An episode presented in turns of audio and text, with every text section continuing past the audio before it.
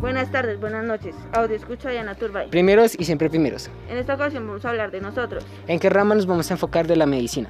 Amigo, ¿tú en qué rama te enfocas? la pediatría. ¿Qué es la pediatría?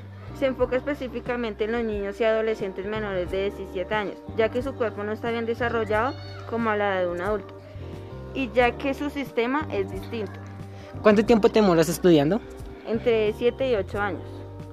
Compañero, ahora dime tú en qué te vas a enfocar En la ortopedia. y que la ortopedia. La ortopedia es el que carga el sistema locomotor, ya que a pesar de los días puede llegar a haber un accidente. Entre ellos se encuentran los huesos y los músculos los que llegan a sufrir más impacto. ¿Y en cuántos años vas a estudiar eso?